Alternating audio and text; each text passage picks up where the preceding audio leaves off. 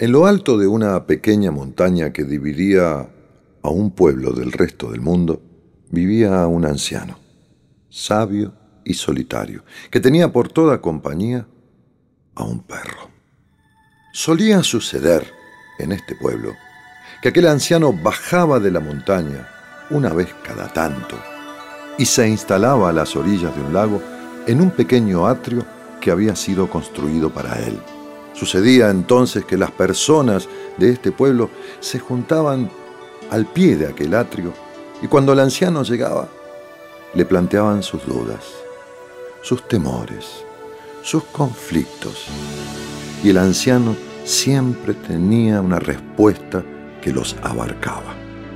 Algunos trataban de acercarse a él y cuando lo hacían, el perro que estaba tirado a sus pies gruñía fuertemente. Siempre sucedía lo mismo.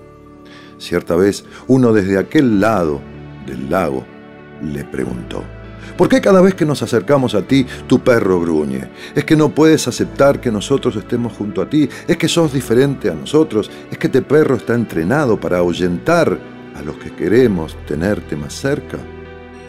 No, dijo el anciano, vosotros habéis construido esta tarima y en ese primer escalón mi perro se echa.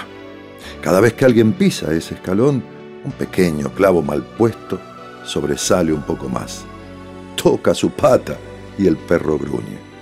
Le duele, pobre. Pero entonces, si le duele, ¿por qué no se corre? ¿Por qué no cambia de lugar? No, no es así. Es que le duele como para que se queje, pero no lo suficiente para que salga de ahí.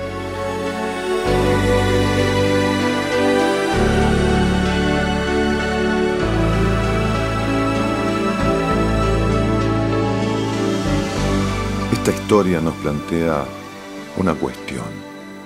¿Será que a veces no duele lo suficiente para que uno cambie una situación en la vida? ¿Para que uno deje de estar acomodado y trate de estar cómodo? ¿O será que uno tiene mucho miedo a cambiar de lugar? Se me ocurrió esta historia para plantearte estas dos posibilidades y dejarte de alguna forma pensando en cuál es tu respuesta. ¿Estás acomodado o estás cómodo? ¿Te duele poco y lo soportas bien? ¿O te duele mucho y te da terror cambiar?